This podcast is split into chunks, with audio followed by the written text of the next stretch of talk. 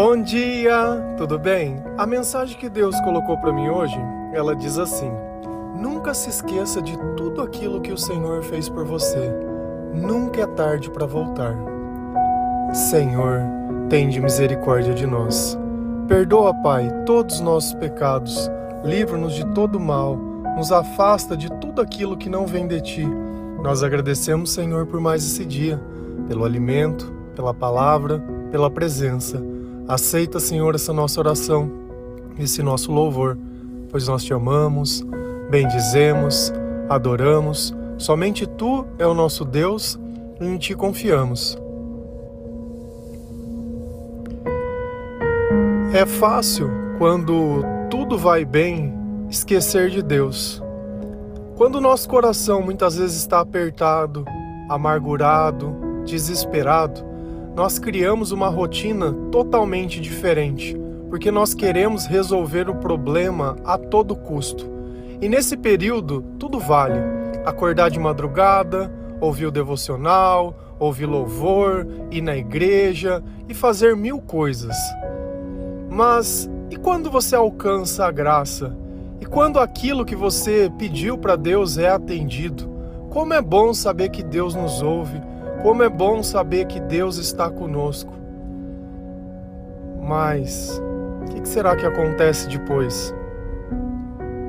O problema não é quando a gente ganha, o problema é depois que a gente ganha. O maior problema é que nós costumamos abaixar a, a guarda depois da graça. Então, quando nós simplesmente acalmamos, quando o choro passa, quando a dor se torna suportável, quando os meus planos parecem que não tem problema que não deu certo, que o perdão parece que brotou dentro do meu coração, que eu adquiri um pouco mais de sabedoria e compreensão, tudo bem. Parece que daquele instante a minha vida vai engrenar e tudo aquilo que eu sonhei vai acontecer. Só que os erros, eles continuam sendo os erros. E às vezes você acha que por uma questão de você estar mais forte, que você pode tentar aquilo que é errado e por alguma forma milagrosa vai se tornar certo. E aí você volta pelos mesmos caminhos que se perdeu. Sai de perto da luz e volta para dentro da escuridão novamente.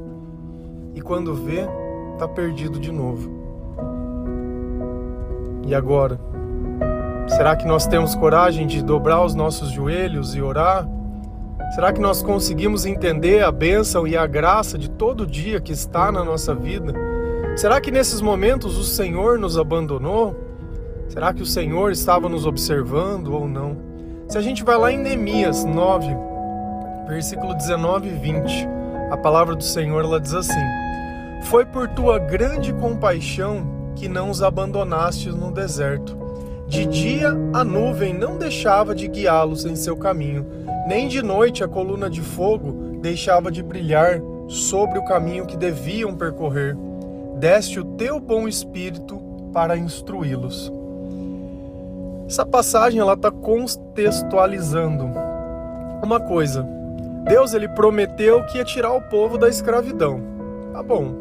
Foram diversas pragas, diversos acontecimentos, e até que o anjo da morte passou e onde não tinha sangue no umbral da porta, foi ceifado a vida dos primeiros filhos, né?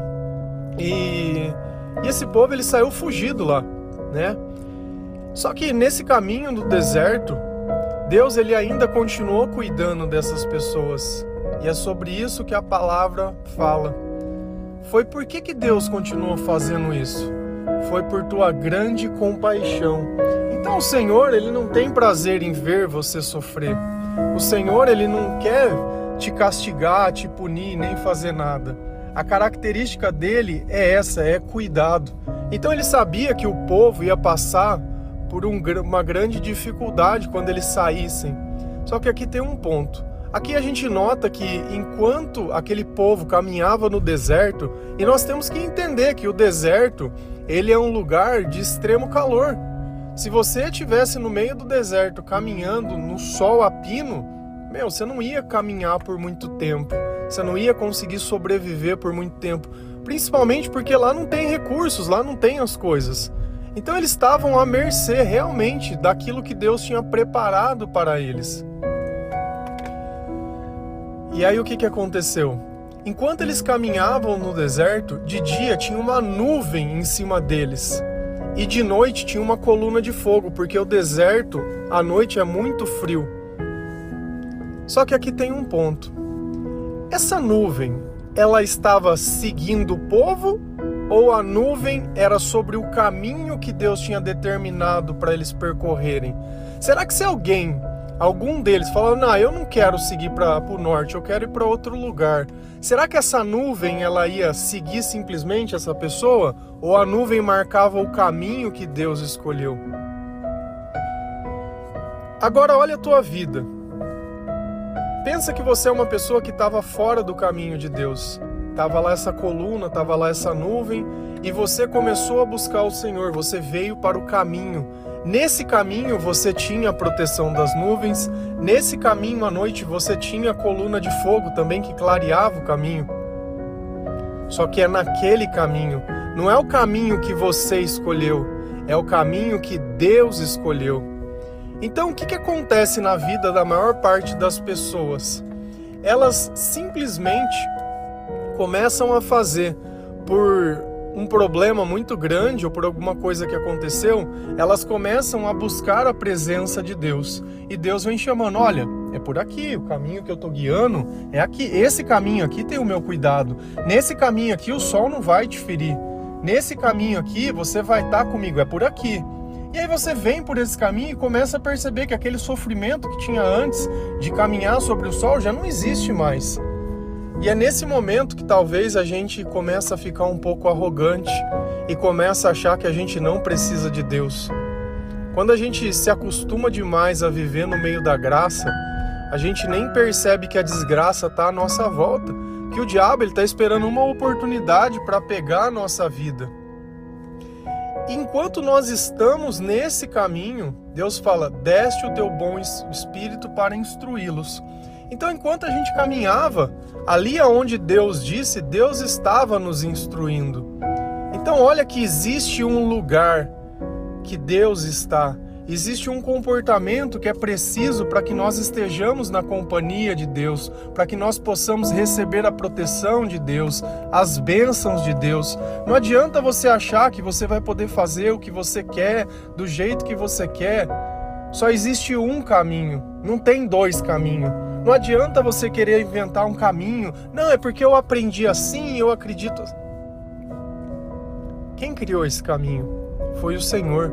De quem que é os planos que está ali? É do Senhor. Qual o espírito que está instruindo aquelas pessoas? É o do Senhor. Para mim poder receber instrução de Deus, é oração, é palavra, é louvor, é devocional, é igreja, mas eu não busco nada dessas coisas. Como que você pode se instruir? Como que você pode saber?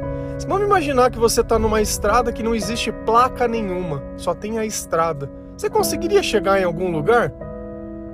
Você passando por cidade e cidade que não tem nome nenhum, não tem placa nenhuma, nenhuma rua tem nome, nenhuma rua tem nada. Onde você ia chegar? Ia chegar em lugar nenhum. Nem se você chegasse num lugar você ia conseguir ter a certeza, porque você não sabe, não tem nada que indica. A Bíblia é justamente nós colocamos nomes em todas as ruas e placas em todas as rodovias. Nós sabemos através dos nossos sentimentos que aquela rua, aquele lugar é uma contramão, ali eu não posso ir. Ali se eu entrar não tem saída, é uma rua sem saída. Ó, o céu, o céu é por aqui. E a gente caminha. Porque o importante não é andar. O importante é andar para o lugar certo. Porque caminhar para o lugar errado não te leva a lugar nenhum. E esse é o que acontece. A gente começa a caminhar sobre a graça do Senhor, sobre a proteção de Deus. A nossa vida, graças à instrução do Senhor, começa a melhorar. Só que a gente esquece Deus. Acha que aquela nuvem tá lá porque tá lá, né? Essas coisas que têm acontecido, tá, tá acontecendo para todo mundo que tá aqui, não, mas não tem problema o que eu faço. E aí você simplesmente sai desse lugar, sai dessa proteção, para de ouvir o devocional, para de ouvir o louvor, começa a colocar os teus sonhos acima de Deus como condição. Ah, então não acontece o que eu quero, Deus não me ama. Ah, então não consegui o que eu quero, ah, Deus está me punindo. Ah, então... cara, não tem essa relação. Olha o começo. Foi por tua grande compaixão. Deus ele vai fazer as coisas por nós pela compaixão dele. Não é porque nós merecemos. Nós não merecemos nada. Na primeira oportunidade a gente simplesmente esquece a Deus. Na primeira vez que o nosso coração se inunda de paz, que nós sentimos o amor, que o medo vai embora. Na primeira semana que você vai lá e cria disciplina, sei lá, para você fazer uma rotina de exercício ou qualquer coisa, aí você já se sente no direito de poder relaxar. Como se aquilo que fosse bom se tornasse ruim e você merecesse uma recompensa, fazendo exatamente aquilo que você fez a vida inteira e te escravizou. Um pouquinho do errado não pode. Porque se você quer ter uma vida direita, é preciso fazer o certo. Vamos imaginar que a gente tem um pote de mel, enorme, gostoso, e cai uma mosca dentro desse pote. Qualquer comida que a gente fizer com esse pote vai estar tá invalidada inteira. Fiz um bolo maravilhoso, você não vai poder comer. Nossa, fiz um doce de sei lá o que e coloquei o mel, não vai poder comer. Então não adianta achar que um pouquinho das coisas que são ruins, no meio das coisas boas, elas simplesmente estragam. Se a gente continua lendo lá em Neemias 9, versículo 28, aqui vem o comportamento que normalmente a gente tem. Encontra a graça e para de buscar. Mas, tão logo voltaram a ter paz, de novo faziam o que tu reprovas. Então tu os abandonava a mãos de seus inimigos, para que eles dominassem sobre eles. E quando novamente clamavam a ti dos céus, tu ouvias e na tua compaixão os livrava vez após vez.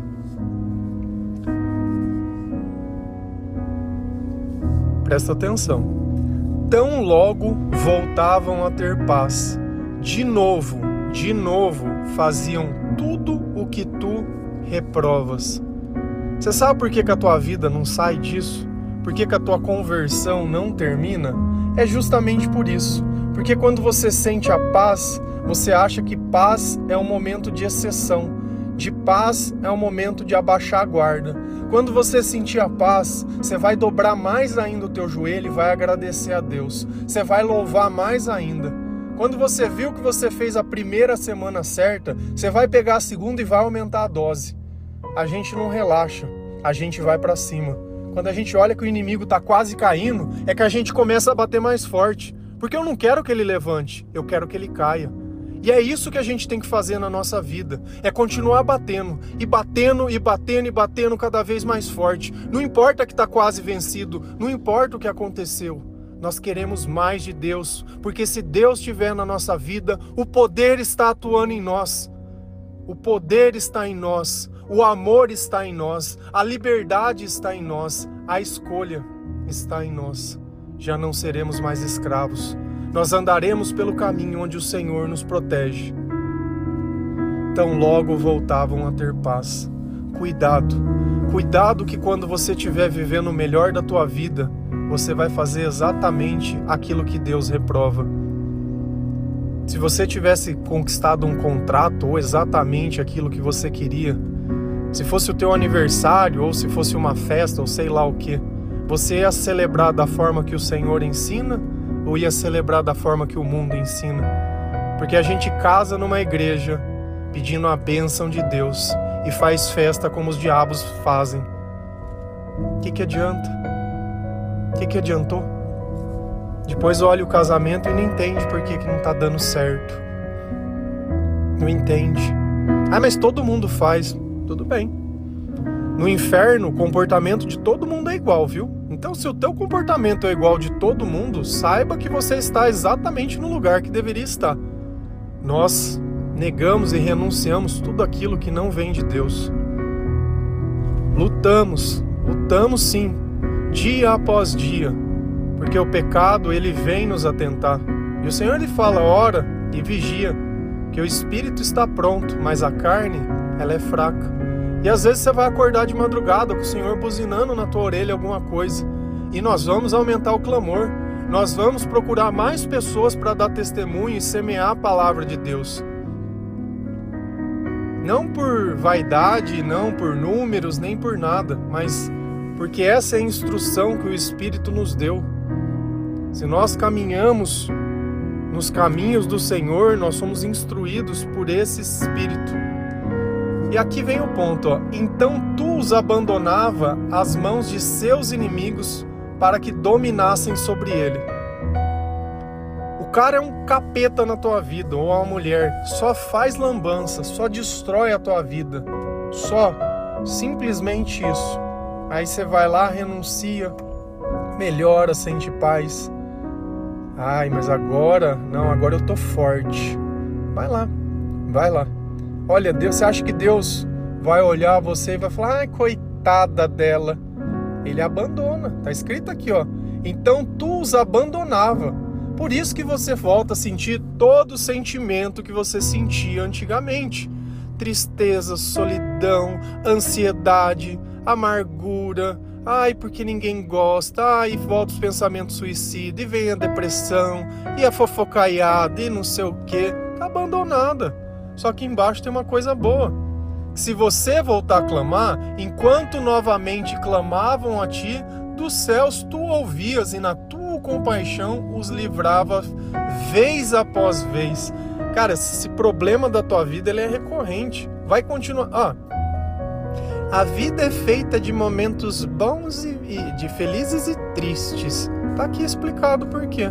Porque quando você atinge a graça, você começa a fazer o que Deus reprova, Deus te abandona, volta para desgraça, se arrepende de novo, vem a graça, volta. É o ciclo, é um ciclo, é o loop da tua vida. Não consegue dobrar o louvor, não consegue dobrar o joelho, não consegue mudar a disciplina. Para tudo para Deus arruma uma desculpa, mas para fazer errado não tem para virar caloteiro, para ficar fazendo, comprando coisa que não precisava, indo em lugar que não devia, falando que não devia, indo na casa de quem não devia, mandando mensagem para quem não devia, procurando que não devia, olhando o perfil de quem não devia. Ah, não, aí fica. Sabendo da vida dos outros, querendo julgar as pessoas. Não, isso não, não. Eu sou uma pessoa de Deus, sou uma pessoa muito boa, muito boa. Você quer ser bom? É Jesus. Se nós temos o comportamento do Senhor, nós temos a bondade em nós. Se nós não temos, você esquece. Você pode ter uma família que nunca foi presa, uma família que trabalha, uma família, sei lá, de que nunca se meteu. Não quer dizer que seja uma família boa. Não é porque eu tenho alguma coisa que aquilo que eu tenho serve para alguma coisa. Não é porque eu tenho que alguma coisa que aquilo é garantia de alguma coisa. Nós só vamos nos sentir bem quando o Senhor está conosco e Deus tem compaixão de nós. E a mensagem de hoje é justamente essa: você lembrar de tudo que Deus fez, de tudo, da onde que Ele te tirou, o que que Ele prometeu, o que que Ele já fez e o que você fez depois que recebeu tudo isso. E nós precisamos desse arrependimento, nós precisamos dessas lágrimas, nós precisamos olhar sobre o cemitério dos nossos sonhos, do cemitério das nossas escolhas e falar: eu traí o Senhor. E às vezes a gente está preocupado que os outros nos traíram. Eu traí o Senhor. Ele não merecia isso. Mas Deus tem compaixão. Vez após vez, Ele nos livra. E o Senhor, Ele vai te livrar. Mas eu não queria que Ele te livrasse para que de novo você pudesse sentir paz e de novo acontecer tudo de novo. Tudo de novo. Isso daí é uma escolha tua. O problema é que cada vez que você cai abandonado, talvez você não queira voltar ao Senhor. Você sabe quem que vai te acolher? A bebida, a droga, a prostituição, a pornografia.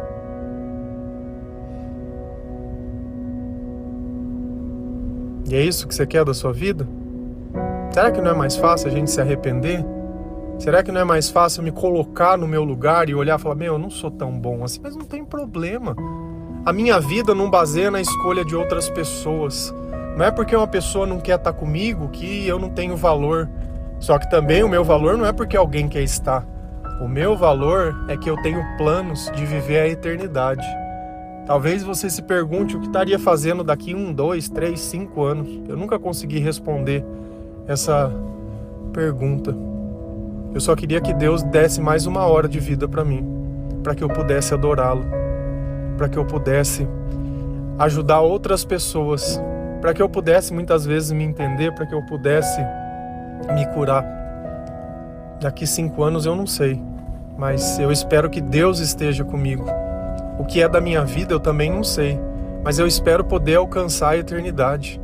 Aonde eu vou viver eu também não sei, mas eu queria viver no reino de Deus. Davi falava: Olha, eu quero todos os dias poder estar na sua casa, poder estar na sua presença. E quantos salmos não falam exatamente sobre isso? Sobre quando se esquece Deus, como os nossos inimigos aparecem, como as coisas simplesmente fogem do controle. Você vê que nós somos abandonados para os nossos inimigos quando nós abandonamos a Deus. Quando o Senhor permanece na nossa vida, não tem inimigo não, não tem mais nada. Então toda luta, toda tribulação é você que escolhe o tempo que vai durar e a forma que vai fazer. Mas o caminho das nuvens é um só. Ou você segue por esse caminho, ou não existe caminho. Não tem terceira via. Não tem outro lugar. Não tem alternativa, não tem atalho, não tem nada. É esse caminho. É nesse caminho. E nunca é tarde para voltar. Nunca é tarde para se arrepender. Nunca é tarde para pedir perdão. E não para que tudo volte a ser como, como antes, mas para que tudo seja diferente. Amém? Que Deus abençoe cada um de vocês que o Senhor ele possa tocar o seu coração, que o Espírito Santo possa conduzir os teus pensamentos ao lugar certo, que você possa se arrepender. Arrependa-se. Arrependa-se. Arrependa-se, porque sem arrependimento não tem como nós simplesmente chegar no Senhor e querer pedir ou falar qualquer coisa. É através do seu perdão que nós encontramos a paz. Amém? Que Deus abençoe cada um de vocês Feliz a nação cujo Deus é o Senhor. Um bom dia.